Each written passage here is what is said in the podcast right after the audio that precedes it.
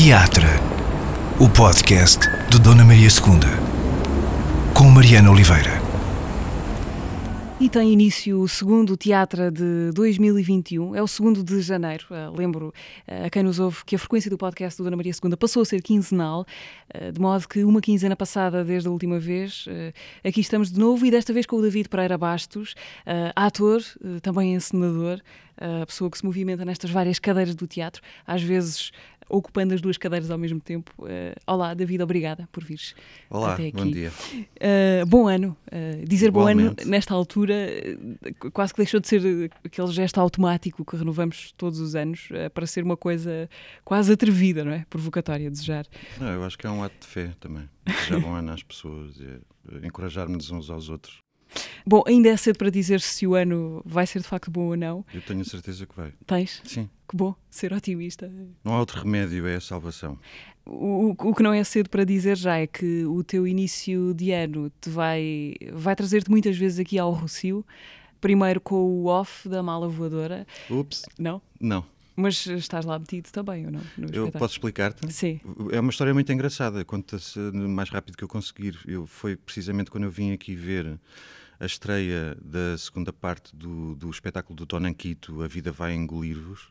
Eu, antes do espetáculo começar, estava ali na, na GAR, aquele cafezito restaurante na esquina, em frente à, à GAR do Recio, a, a comer qualquer coisa, e de repente vejo o, o Zé Capela a passar José Capela da Mala Voadora? O José Capela, o, o co-diretor da, da Mala uhum. Voadora, já não via há muito tempo, e, e então vi-o a passar, saltei da, da cadeira e chamei o Capela, então, não sei o que e tal, como é que estão as coisas, isto, aquilo, aquela coisa, como é que estás? E eu disse-lhe, olha pá, eu estou, neste momento estou sem nada, e não sei quantos, mas no início do ano a partir do final de 2020 e o início do ano vou ter trabalho, tenho bastante trabalho e não sei o que, estou porreiro. Agora estou assim um bocado enrascado e não sei quantos, mas uh, Pronto, expliquei-lhe assim mais ou menos que estava sem trabalho naquele preciso período, não estava à beira do suicídio, mas, mas... E no dia a seguir o Jorge Andrade liga-me, olha, David, o, Zé, o Capela disse-me que estavas sem trabalho e não sei quantos, nós estamos aqui com uma situação, ele precisava de uma... Eles iam fazer uma data de coisas. E ele explica-me, pá, isto, eu acho que isto é muita coisa para eu estar a fazer e não sei quantos, e estava aqui a pensar que se calhar era porreiro que tu entrasses em, em aqui. E na altura nem percebi, quando cheguei lá, é que descobri que era para estrear um solo, para fazer um solo e para fazer o off.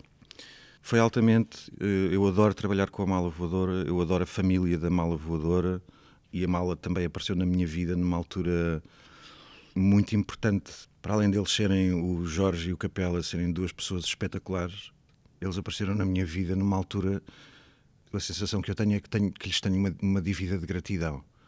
Uh, foi quando eu saí de um buraco e foi ao ir para a mala que saí desse buraco. E então assim aconteceu. Uh, o, o off estreou e havia esta coisa de eu vir fazer a, a, reposição. Mas entretanto o Jorge quis refazer o espetáculo, refez o espetáculo, refez o texto. E eu ia estar a ensaiar a Praça dos Heróis, que é a minha encenação que vai estrear dia 25 de fevereiro na sala estúdio do Teatro Dona Maria II. Não percam. Temos um elenco fantástico, um texto fantástico, um produtor fantástico, um cenógrafo fantástico. O único gajo ali que é, é, assim meio coxo é o encenador. Mas tenho muita fé. Uh, e então eu, eu, ia estar com ensaios das 10 às 18 da Praça dos Heróis e ia sair da Praça dos Heróis a correr para ir fazer ensaios para a reposição do off aqui mas o Jorge refez o espetáculo todo e há, uns tempos ligou-me e disse: Olha, David, queria falar contigo porque não sei o quê, mudei o espetáculo todo, se calhar faz mais sentido ser eu, eu a fazer, que era a, ideia inicial. E eu disse: oh, Jorge, olha, é na boa, estás à vontade não te preocupes com isso, eu vou estar bem, vou estar a trabalhar, vou estar a receber e na realidade tirou-me uma preocupação de cima e esta primeira semana da Praça dos Heróis, que na realidade ainda não acabou, porque ainda, ainda não consegui relaxar. Não sei, as pessoas que eventualmente estarão a ouvir-me não me conhecem, mas normalmente sou um gajo, uma pessoa mais calma. Primeira semana estás a dizer de, de, de ensaios? De ensaios. Okay. Nós começámos a semana passada e eh, eu estou. Neste momento temo pela minha sanidade e pela minha saúde. Mas porquê? Qual é a origem da ansiedade? Olha, a expressão que eu arranjei para denominar esta primeira semana de trabalho com os atores, a primeira semana de trabalho foi muita areia para o meu caminhão. Uh, estou a trabalhar com atores uh, mais velhos que eu, com mais experiência que eu. Quase que tenho que ultrapassar um bocado esta barreira que é a, a reverência que eu tenho para com as pessoas com quem eu estou a trabalhar, a reverência, o cuidado, o respeito pelos atores em geral, na medida em que eles são organismos vivos, não é tipo faz isto, eles fazem. Não, há toda uma hum, alquimia por trás desta coisa de falar com os atores, dirigir os atores, dizer coisas com objetivos uh, aos atores. Portanto, depois quando a coisa chega lá, tu não sabes que efeito é que vai ter, se é bom, se é mau, e eu também sou um encenador, não, não tenho uma experiência como encenador.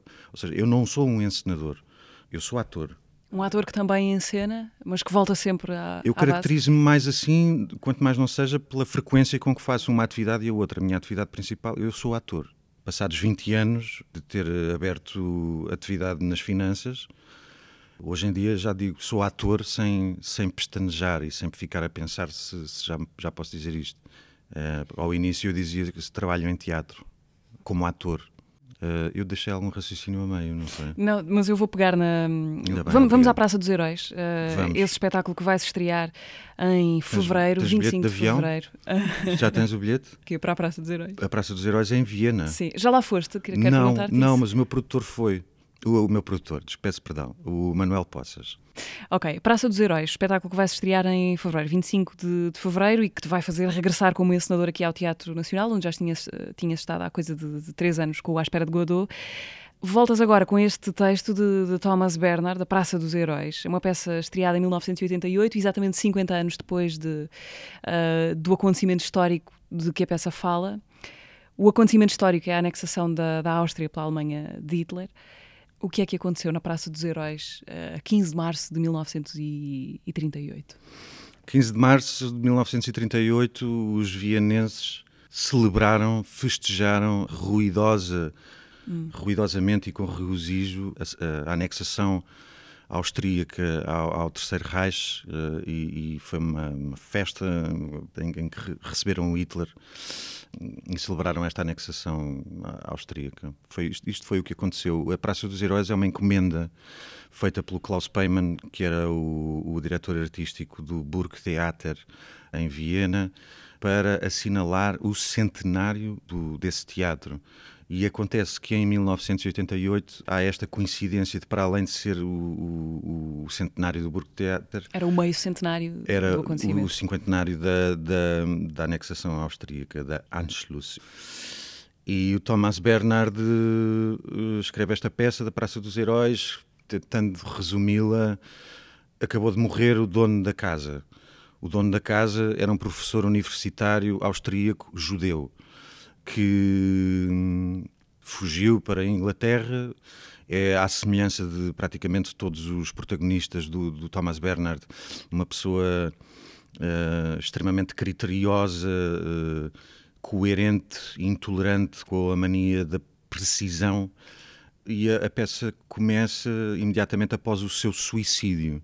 Portanto, uh, esse professor, depois do final da Segunda Guerra Mundial, decide regressar à Áustria como ponto de honra e decide comprar a sua casa num prédio que está na Praça dos Heróis.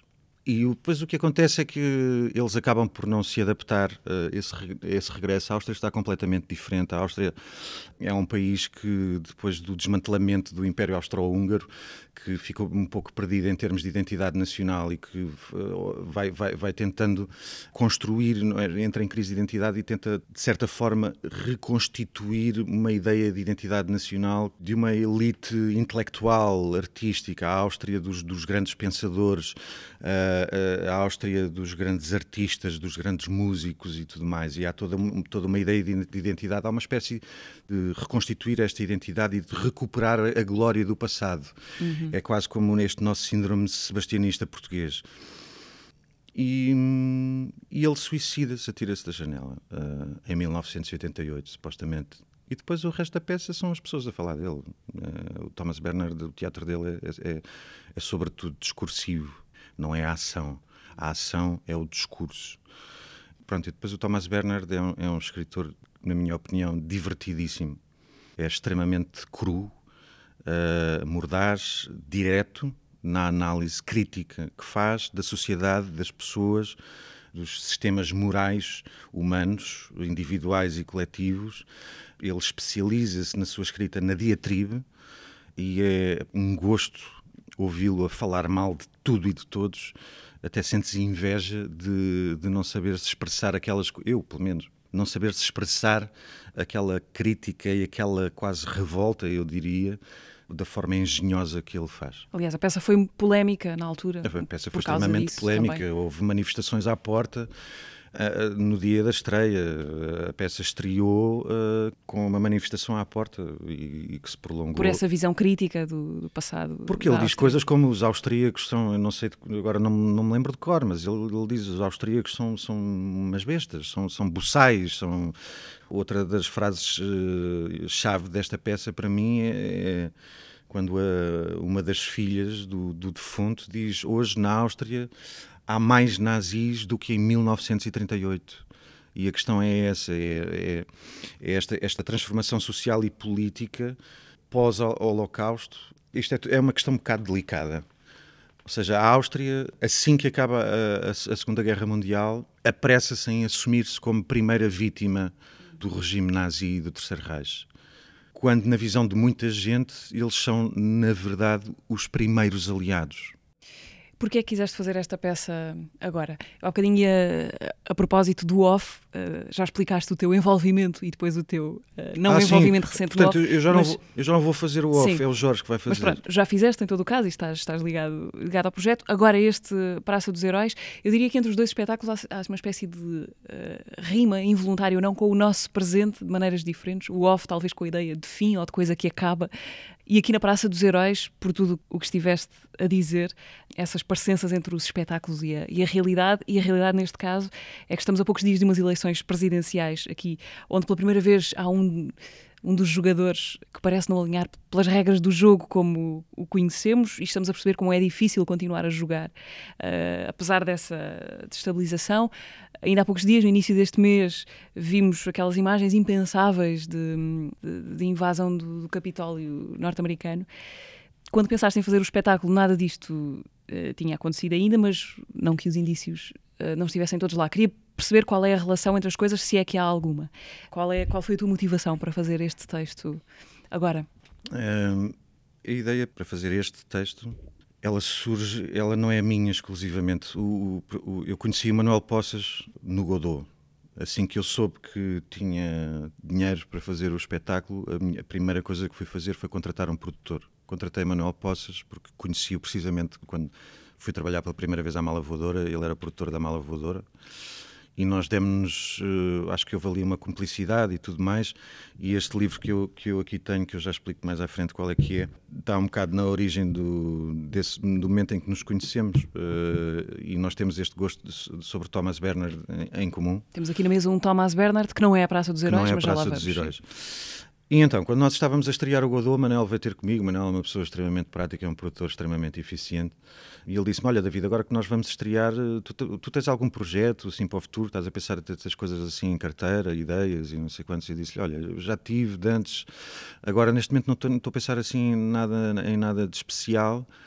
Fiquei foi a pensar e fiquei com vontade e gostava muito de voltar a trabalhar contigo, com o Manel e com o Bruno Simão. Nós funcionámos muito bem entre os três. E o Manel já me tinha falado da Praça dos Heróis. Comprou um exemplar da Praça dos Heróis e pôs-me assim na mão. Olha, foi este livro que eu te falei e não sei o quê e tal. E, portanto, quando ele me pergunta isto, estes projetos para o futuro, era porreiro, vamos estrear agora, esta pergunta pode surgir e pode surgir da parte de pessoas que possam eventualmente viabilizar um, uma, uma futura produção e tudo isto mais. Isto passa, só para nos situarmos, aí há que dois Em setembro anos, de 2018. Setembro de 2018. Por, por altura da estreia do, do Godot. E eu disse-lhe, olha Manela, eu tinha algumas ideias há uns tempos, agora já não me fazem assim tanto sentido e tal. A única coisa que eu tenho pensado é, pá, era, fiquei a pensar na Praça dos Heróis. E, o, e o Manel achava, eh, antes de eu ainda ter lido a peça, o que ele me disse foi: acho que é uma peça que é de uma extrema atualidade, tendo em conta o que está a acontecer no mundo nesta altura. Em 2018. Em 2018. E na altura, o, o que estava a acontecer no mundo era esta viragem, esta visão extremada, primária, uh, assente no imediato, passional, E, portanto, esta viragem à, à direita e ao radicalismo e à intolerância. Eu até me lembro, no, no dia da, da abertura da temporada, eu estava a conversar com um dos participantes, um, um, italiano da École des Maîtres, que tinham estado com o Tiago Rodrigues precisamente a fazer a, a edição da École des Maîtres desse ano. Tá, estávamos a conversar, eu, ele, mais algumas pessoas, e ele diz, ele diz assim: vocês não sabem a sorte que têm, porque Portugal, na altura, em setembro de 2018, é dos únicos países na Europa onde ainda não está a haver este, este surgimento da, da extrema-direita. E quando nós propomos a peça ao Teatro Nacional e ao Tiago, estávamos nessa situação. Éramos a pequena aldeia dos pequenos gauleses, não é? Mas agora já não somos, agora, agora somos iguais aos outros. E é, é bom as pessoas habituarem-se a esta ideia de não sermos, nós não somos diferentes dos outros. E agora estamos a estrear eh, e esta merda está toda fodida. Pronto, desculpem lá. Uh, aqui há, há 15 dias, no episódio anterior do, do podcast, a Filomena Cautela foi convidada e ela dizia qualquer coisa como o teatro que agora lhe interessa é o teatro que tem alguma coisa de relevante a dizer sobre hoje. Uh, quase que mais do que, do que, bons espetáculos, há espetáculos necessários. Não é? As palavras não são estas, mas a ideia não, não andará longe. Partilhas esta perspectiva? O, teatro que queres não, ver e fazer também uh, tem de ter um vínculo com alguma coisa que não seja aquilo que te apetece ver e fazer? Eu, eu, eu confesso uma coisa, eu não sei o que, o, o, que é que a Filomena disse, nem sei o que é que ela queria dizer, mas há, há uma coisa que me irrita muito e, e, nomeadamente, muitas vezes nas abordagens que os jornalistas têm uh, nas uh, nas entrevistas a seguir aos ensaios de imprensa, que é uh, quando se pergunta isto é uma adaptação aos dias de hoje, foi não sei o que, a pensar nos dias de hoje, é uma ideia que me irrita muito. Os dias de hoje são os dias de hoje. Aquilo que me interessa é aquilo que é transversal. Sim, de facto, podes fazer um paralelismo aos dias de hoje, mas é porque o texto é transversal. Quem tem que fazer as ligações são as pessoas. Eu tenho que me focar no objeto da obra. Tu na Praça dos Heróis não vais estar em palco, vais encetar, mas não vais estar em palco. Só durante os ensaios. Uhum. Portanto, não és ator da peça.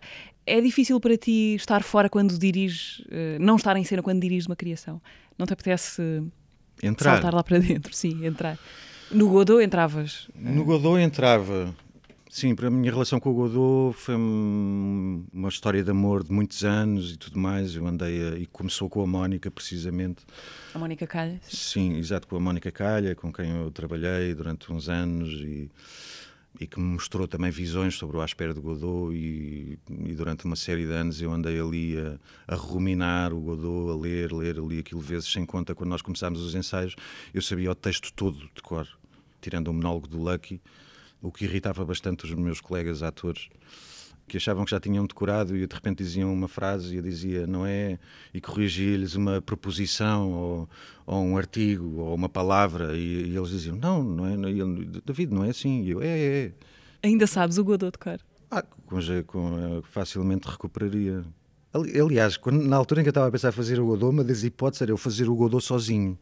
Eu, eu gostava de experimentar todas as personagens do Godot Acho que o Godot nunca se esgota. O Godot é, é, é intemporal. Vais querer fazer mais Godots? Mais Certamente, até porque a idade certa para fazer o Godot não é esta agora enquanto nós a fizemos. É um, o Godot é um espetáculo para velhos.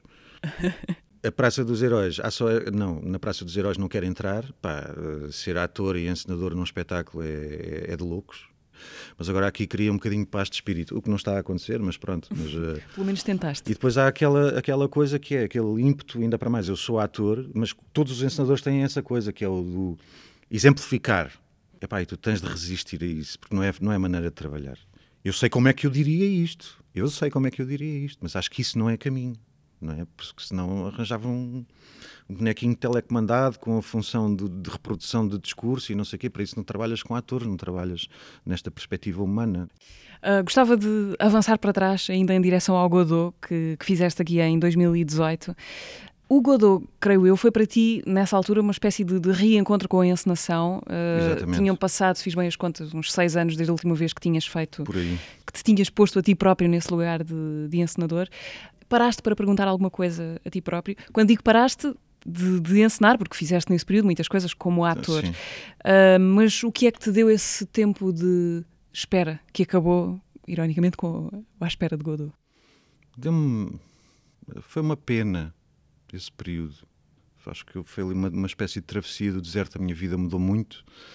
Eu, durante um certo período, quando era colaborador da, da Casa Conveniente, e a Mónica é uma pessoa, a Mónica Calha é uma pessoa extraordinária e uma das, das, das qualidades que ela tem é a generosidade e ela, a partir do primeiro momento em que eu fui para lá trabalhar e lhe falei que tinha uns, uns projetos de encenação, ou gostava de encenar, não sei o que, ela, e ela é assim, ela é extremamente, na altura ela tinha a casa conveniente, eu se não fosse a Mónica eu não teria tido esta experiência de encenação. E depois o que aconteceu foi que depois cada um seguiu um bocado o seu caminho e eu deixei de ter essa essa coisa à mão, essa possibilidade à mão, e torna as coisas muito difíceis de serem levadas a cabo.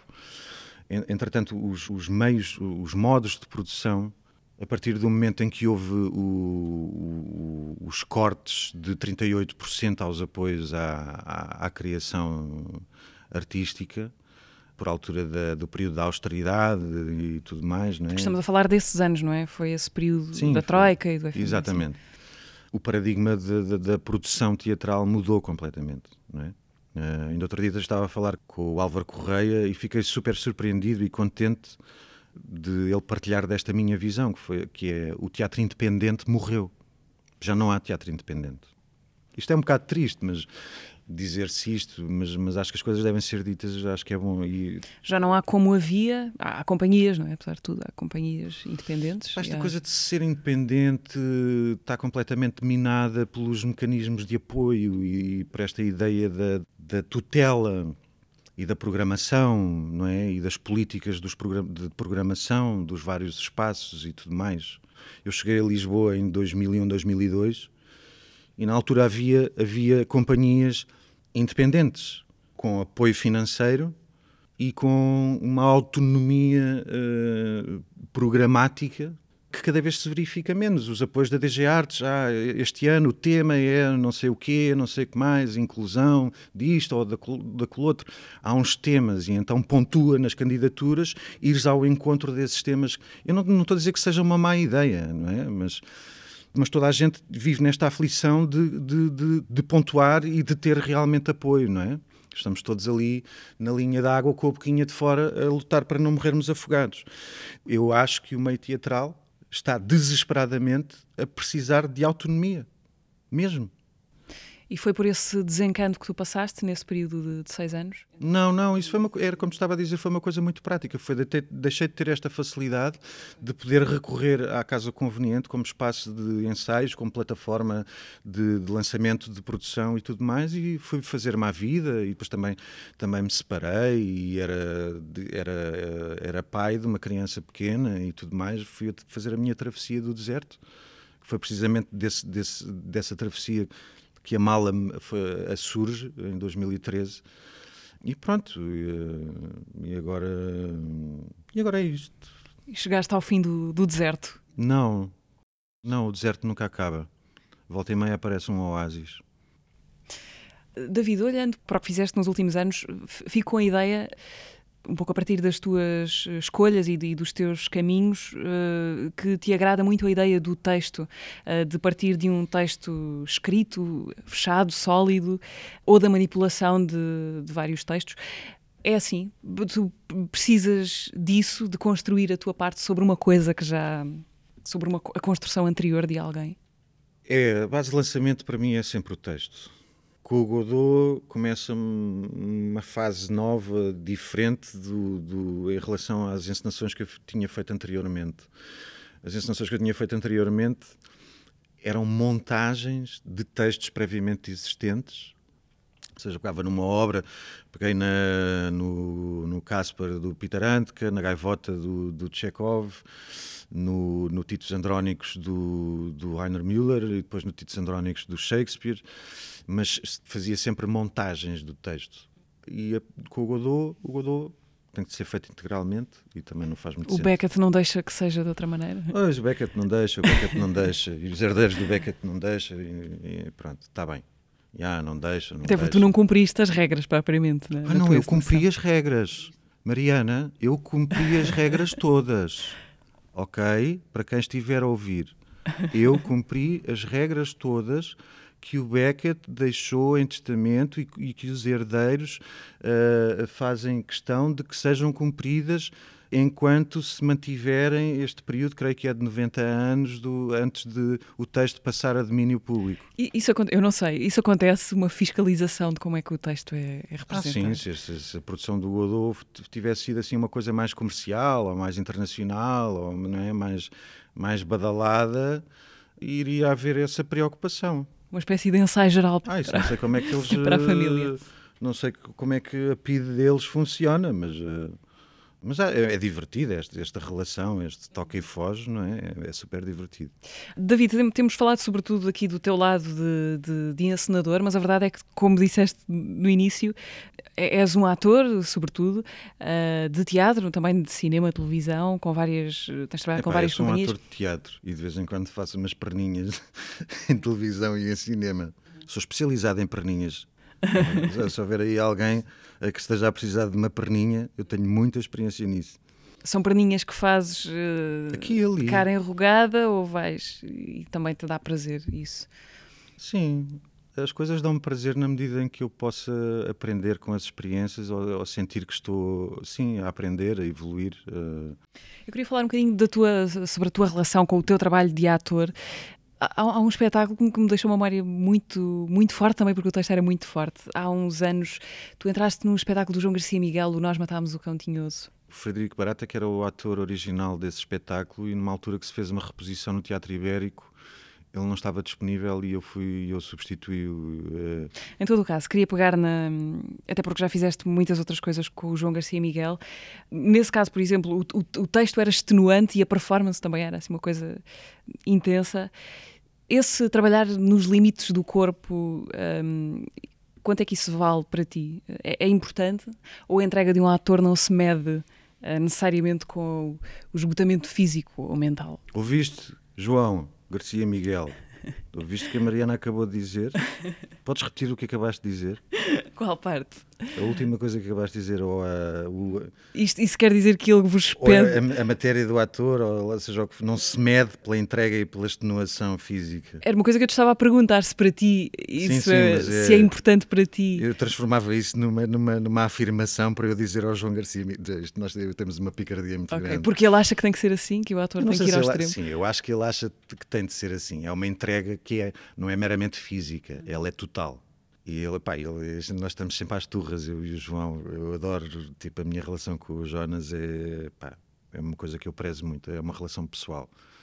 E nós estamos sempre às turras. Ele chama-me calão e não sei o quê, e, eu, e nós dizemos palavrões e mandamos um ao outro para determinados sítios. E, mas é também uma das pessoas que, de certa forma, me deu a mão em alturas que foram necessárias, em que eu estava a precisar que isso acontecesse esta coisa do corpo, ele está sempre a dizer esta coisa, pá, não sei o quê, olha para os bailarinos, pá, os bailarinos são os gajos não sei quantos, e vêm, vêm mais cedo e fazem aquecimento, e não sei o quê, e tarari, tororó, cuidam do corpo, e não sei quantos, pá, tu és um calão, e tu és um, estás aí, e tal, e pronto.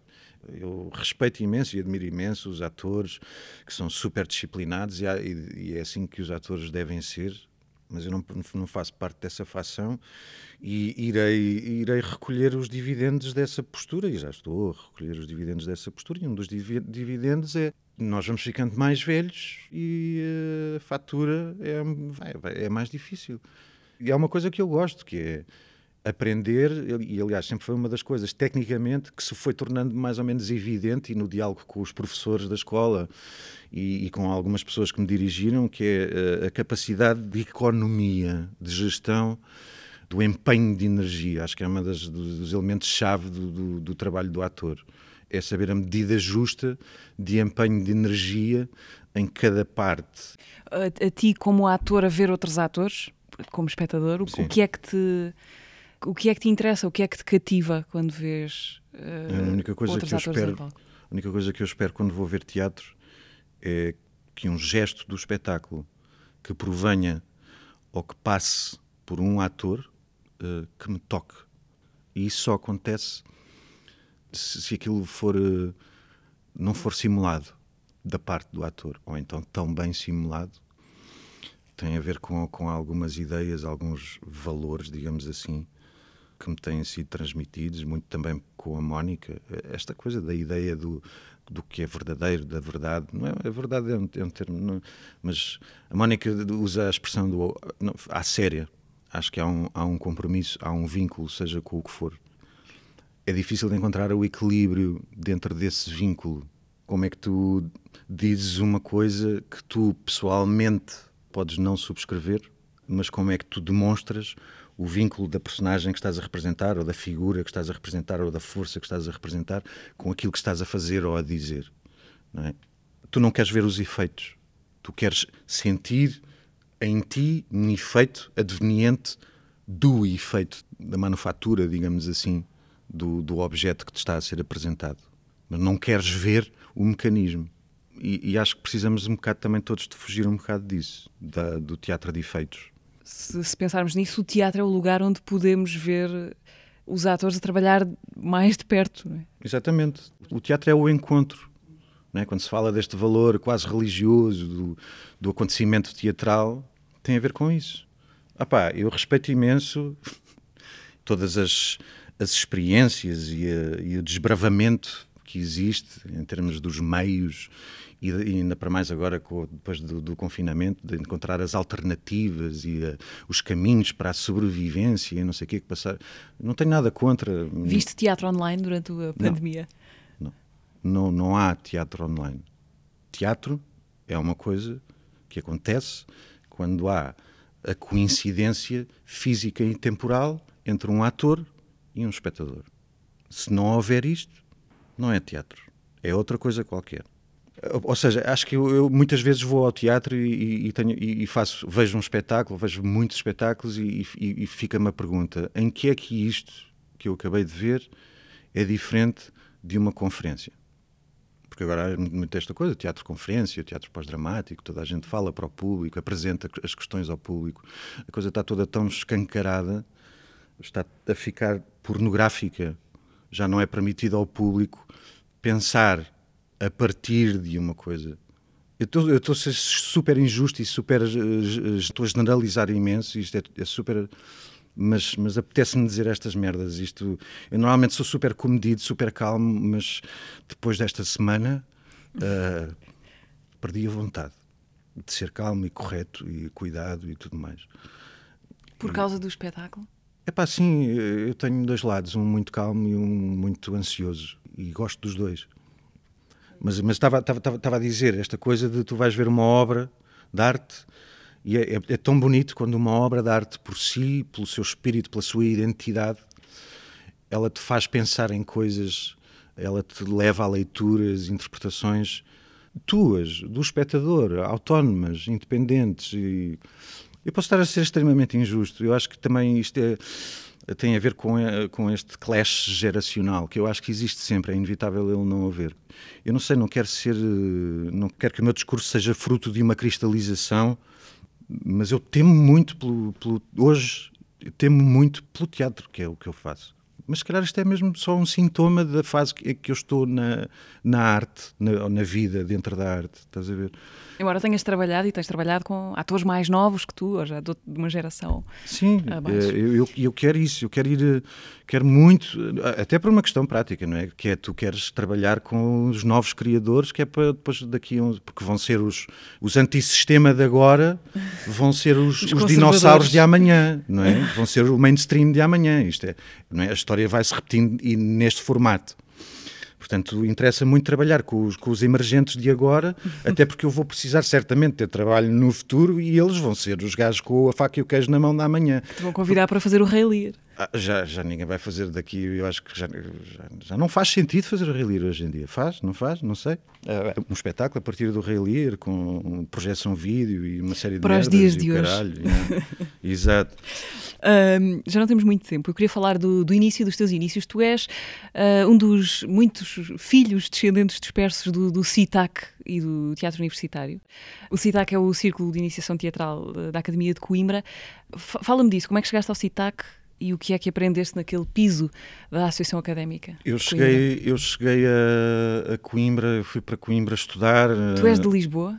Não, eu cresci em Torres Vedras. Eu nasci em Lisboa, vivi em Coimbra de 1 aos 5 anos. Depois fui, os meus pais foram para Torres Vedras. Portanto, eu cresci em Torres Vedras. Depois acabei o secundário, não entrei no Conservatório de Teatro e o meu pai lá me convenceu a candidatar-me na segunda fase para a faculdade. Eu entrei, mas não queria matricular. Foste para quê? Em Coimbra? Fui para português-francês porque fui aluno da Aliança Française de, desde a quarta classe até o décimo segundo e queria ir para clássicas, mas não tinha a específica de grego e, portanto, tive de ir para português-francês. Mas também cheguei lá, também estava um caco, pessoalmente, nessa altura.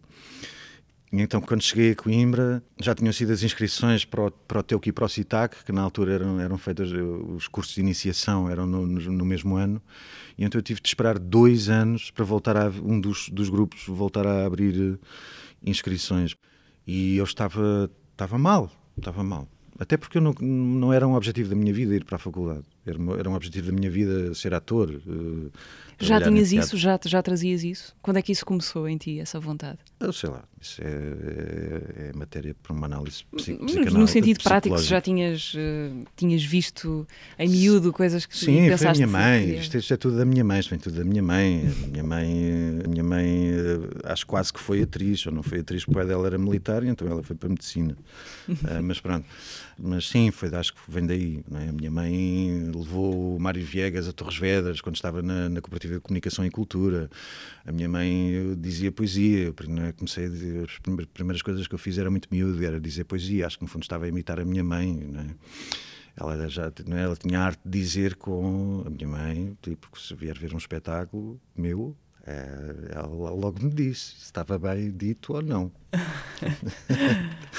Mas, mas uh, pronto, e o CITAC, no terceiro ano eu entro para o CITAC. O CITAC é um, é um, é um organismo autónomo da Associação Académica de Coimbra. Uh, e basicamente o que acontece, há, há, um orçamento que na altura em que eu estive lá era substancialmente maior ao que eles têm agora.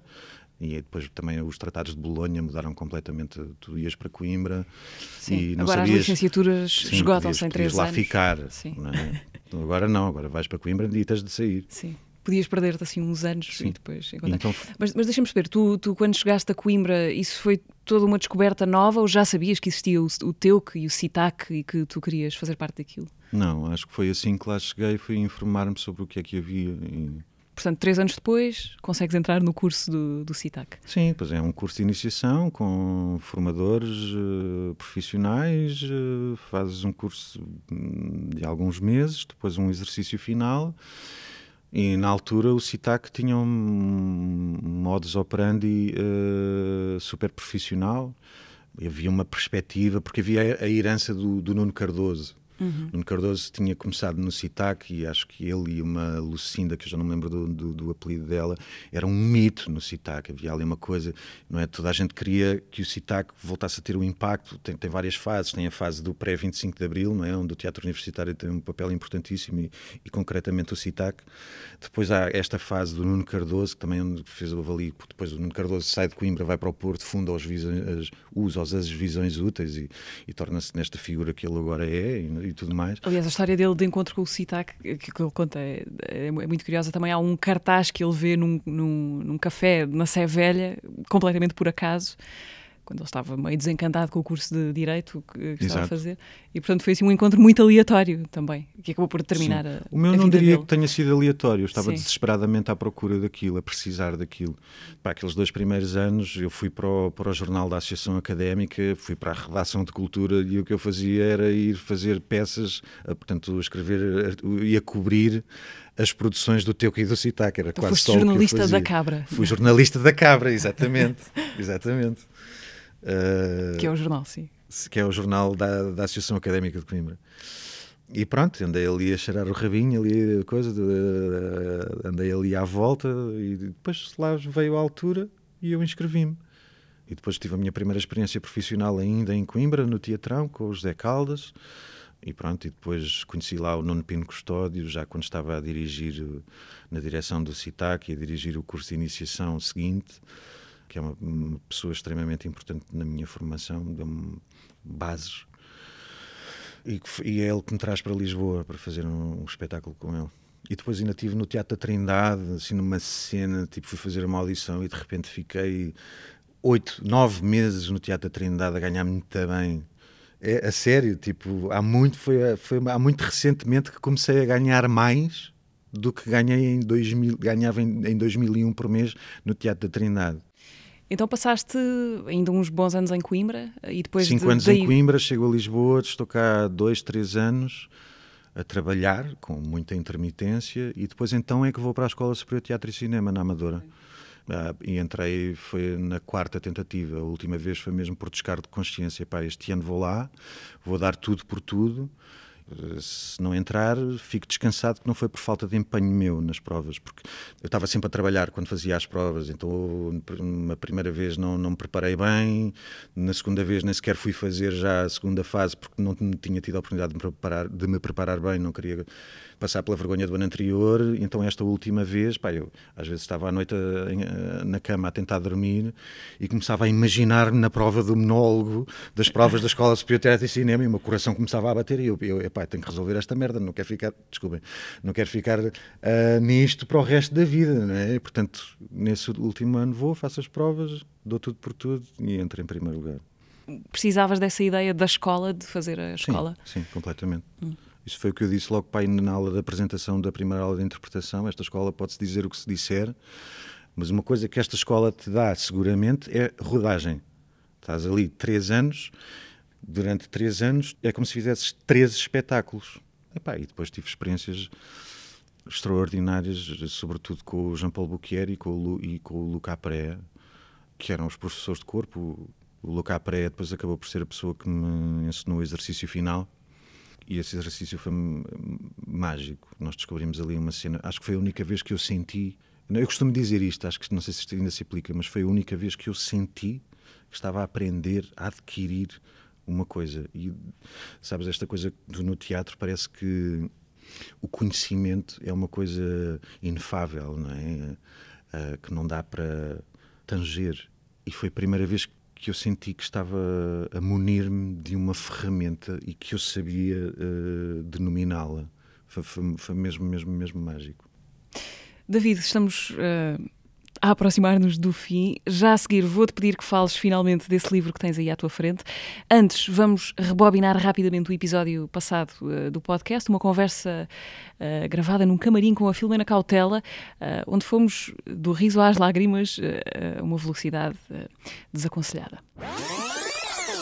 Este ano foi provavelmente o ano em que finalmente eu tive a serenidade de dizer que não a, a tudo o que estava à volta, é agora ou nunca. E portanto decidi tirar o meu tempo para fazer isso. Eu tenho uma relação com este teatro muito específica.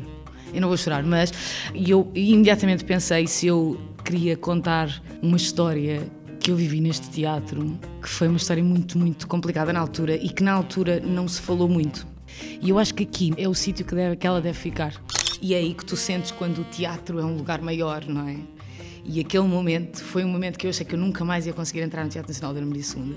Foi sempre ser atriz, nunca, nunca quis ser outra coisa. E quando eu ia ao teatro, eu queria ser as pessoas que ali estavam. Eu queria dizer aquelas palavras, estás a ver? Eu ia ao teatro, eu queria dizer aquelas palavras. Eu gosto do final do meu nome, Filomena José. Acho que foi só uma crueldade dos meus pais. Agora sim, reparem nesta coisa incrível que eu vou dizer. é essa cena, não é? A Filomena Cautela foi a primeira convidada do novo ano do Teatro, uh, que está, como sempre, em algum destes lugares: YouTube, SoundCloud, Spotify e também no Apple Podcasts. Uh, David, chegamos finalmente ao Thomas Bernard, que tens aí na tua cabeceira desde, desde o início da conversa. O que é que sugeres e porquê é que trouxeste esse livro? Eh, eu ando com este livro, isto é a minha peça de teatro preferida. É uma peça do Thomas Bernard, tem o, o, o, nome da peça, é o apelido de um dos atores preferidos do Thomas Bernard e que foi eh, protagonista de muitas das produções, de, de muitas das peças do Thomas Bernard. Eh, e o nome desse ator é. Isto, eu estou a fazer esta introdução porque o nome da obra é Minetti, com dois T's e I no fim. E basicamente é um velho ator que chega uh, ao hall de um hotel na noite de fim de ano a dizer que tem um encontro marcado com o diretor do teatro dali da cidade que o chamou para ir fazer o Lear outra vez, ao fim de 30 anos, desde a última vez que ele o tinha feito, quando era diretor de um teatro numa cidade qualquer e foi expulso pelos senadores dessa cidade porque a obra dele uh, não respeitava os parâmetros da literatura clássica e da arte clássica e ele odeia o, o teatro clássico, odeia a música clássica, tudo o que é clássico. E pronto, e o diretor nunca aparece e ele vai falando sobre a vida dele. Ok, fica a sugestão Minetti, é assim, de Thomas Bernard, uma edição da, da Cotovia. David, eu tenho agora para ti uma, uma pergunta encomendada, não que ela não te pudesse ser feita presencialmente com muita facilidade, presumo. Por quem? Uh, vais perceber imediatamente, Ok. e aliás, acho que foi a pessoa de que mais falámos nesta conversa. Portanto, cá vai. Olá, David. eh, sou o Jorge. E a pergunta que eu gostaria de te fazer é eh, qual, qual é o papel que tu gostarias de fazer e que ainda não fizeste para das duas uma, para ou não te convidar para os nossos próximos espetáculos ou então decidirmos num espetáculo que seja eh, pensado à tua medida. Uh, portanto, o Jorge é o Jorge Andrade, da Mala Voadora, uh, Sim. com quem já voaste muito e de que já falámos aqui na, nesta conversa. O que é que respondes a esta? É uma carta branca, no fundo. Ele sabe perfeitamente qual é, eu diria. É o, é o Hamlet. Eu gostava muito de fazer, já estou a passar um bocado da idade. Se bem que há aquela tradição do, do, do o encenador fazer o Hamlet, aquela coisa de treinador-jogador e tal. Mas, mas sim, o Hamlet. Eu fiz o Hamlet com a mala e na altura é que o Jorge, o Jorge faz sempre isso no, no início dos, dos, dos processos, que é qual é a personagem que tu gostavas de fazer? E eu, eu, eu virei-me para toda a gente diz, ah, gostava de fazer este, eu gostava de fazer aquele, né? Todos muito. Já sabíamos mais ou menos que era o Jorge que ia fazer o Hamlet e não sei o quê. E eu, eu virei-me para ele e disse assim: epá, eu tirando o Hamlet, não há assim nenhuma personagem que eu tenha assim vontade específica de fazer. E o Jorge fica, fica toda a gente assim. Jorge, se olhar para mim, acho que no, no dia a seguir ele ainda me pôs a ler, a, ele pôs-me a ler e não sei o quê. Mas eu adorei fazer esse espetáculo. Foi dos melhores momentos que eu tive em palco foi a fazer aquele pequeno monólogozinho do, do ator. E sobretudo no, no Rivoli. Foi um, um, um dos meus momentos em cena. Foi quando fomos ao Rivoli fazer aquilo. David, uh, estamos a acabar isto e estamos a dar início a uma nova década. Uh, à sua maneira, estes já estão a ser os nossos uh, loucos anos 20. Qual é o teu desejo para a década? O que é que queres para ti nesta meta, que é artificial como qualquer outra, de, de 10 anos? Quando conversarmos em 2031, o que é que queres já ter feito nos 10 anos que, que passaram? Um Hamlet, por exemplo? Pá, eu, eu, aquilo para mim, a única coisa que eu gostava era pá, de poder ter uma casa me- melhor, ter uma casa maior. Gostava de trocar de carro, porque o meu já está a cair aos bocados. Gostava de ter dinheiro para contratar uma, uma mulher a dias. Gostava de, gostava de me reformar um dia. É isto que o mundo nos vai reduzindo, o mundo dos homens. David, muito obrigada por Nada. esta conversa. Uh, damos por encerrado o mês de janeiro do teatro. Então, mas não me vais deixar ler um bocadinho do Minetti? Ah, vá, vamos lá, vamos lá. O meu irmão, o matemático, com quem falei há 33 anos sobre as integrais, nesta mesma casa, escolheu um caminho e eu o outro. Ele, o caminho da ciência. Eu, o caminho da arte. O caminho da arte, minha senhora. Fui vítima de uma ideia louca ao entregar-me à arte teatral. Perdi-me irremediavelmente com a matéria da arte teatral, entende? Levei ao absurdo a própria existência do meu irmão, a matemática. A arte do teatro como finalidade existencial, minha senhora. Que monstruosidade! O ensombramento, o sinistro eclipsar da alma. Não temi o sarcasmo e a troça, afastei-me dos homens, rompi com toda a gente. Rompi com a matéria, com a matéria, meu amigo. Pela arte teatral. Contra o público. Contra. Contra. Contra. Sempre só contra. O meu irmão foi por ali e eu fui por ali. Quando queremos alcançar os nossos objetivos, temos de ir sempre na outra direção. Na outra direção, minha senhora. a solidão é cada vez maior, a incompreensão é cada vez maior, os equívocos são cada vez maiores, o, o repúdio é cada vez mais fundo. Fundo. Uma vez alcançado o nosso objetivo, estamos para lá da nossa ideia, para lá de toda a humanidade, para lá da natureza. Abandonamos o reino da matéria. É só um instante, um breve instante, o mais breve dos instantes, e estamos mortos. E o que fica é o ricto de um esgar. Mais nada. Um gesto da mão, a cabeça assustada. Nada mais. Passamos a vida a fazer, que fazemos, coisas que ninguém entende. Mas é este o nosso caminho. E não outro. Até estarmos mortos.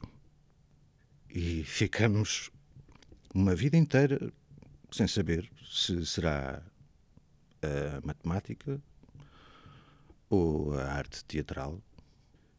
É pura loucura, minha senhora!